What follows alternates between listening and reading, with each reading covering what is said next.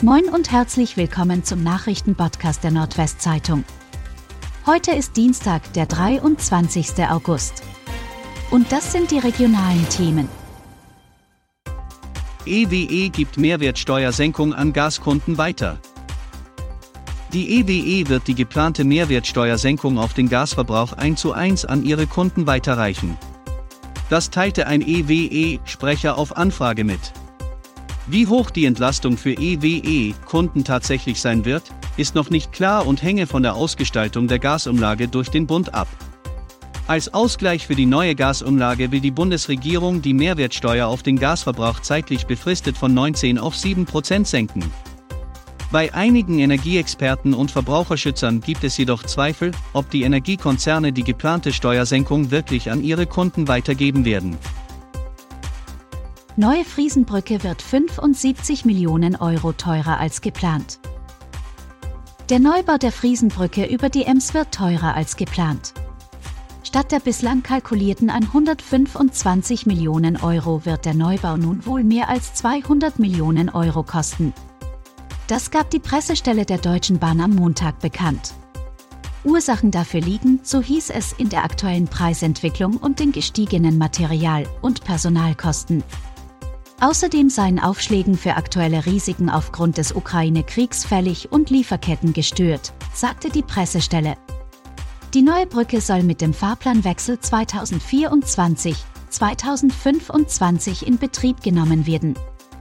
Die Friesenbrücke war im Dezember 2015 von einem Frachter beschädigt worden. Nun wird sie durch eine Drehbrücke ersetzt. Rückbau des Modeturms in Bremerhaven beginnt. Die Arbeiten zum Rückbau des schiefstehenden Modeturms in Bremerhaven haben begonnen.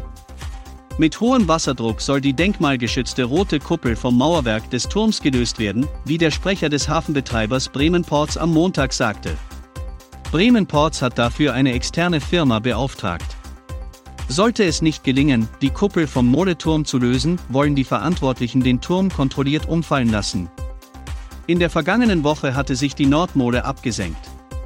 Der rund 20 Meter hohe Turm geriet daraufhin in Schieflage. Blaualgensanierung des Bad zwischen Anna wird Thema im Kabinett. Über erste Schritte einer Sanierung des Bad zwischen Anna wird das Land Niedersachsen am Dienstag in einer Kabinettssitzung entscheiden. In dem Beschlusspapier, das der NWZ vorliegt, steht auch, dass der Landesbeauftragte für regionale Landesentwicklung Weser-Ems mit der federführenden Projektleitung beauftragt wird. Er soll dem Kabinett binnen eines Jahres zum Projektstand berichten. Im Bad zwischen Annameer bilden sich im Sommer immer wieder Massen von Blaualgen. Seit mehreren Jahren wird eine Sanierung des Meeres diskutiert, die das Wachstum der Algen verhindern soll. Auch der erste FC Köln hilft nach dem tragischen Tod eines Fußballers. Nach dem tragischen Tod des Fußballers Marco Memenga schickt der erste FC Köln eine signierte Kappe seines Cheftrainers Steffen Baumgart nach Ostfriesland. Diese soll zugunsten der Hinterbliebenen versteigert werden. Der 38-jährige Memenga war vor einer Woche während eines Pokalspiels des FC Bruckmerlands zusammengebrochen und gestorben. Die Initiatoren des Ostfriesland Cups, Manfred Bloem und Ewald Aden, zeigten sich von dem Schicksalsschlag geschockt und baten mehrere Bundesligisten, sich an einer Aktion für die Hinterbliebenen zu beteiligen.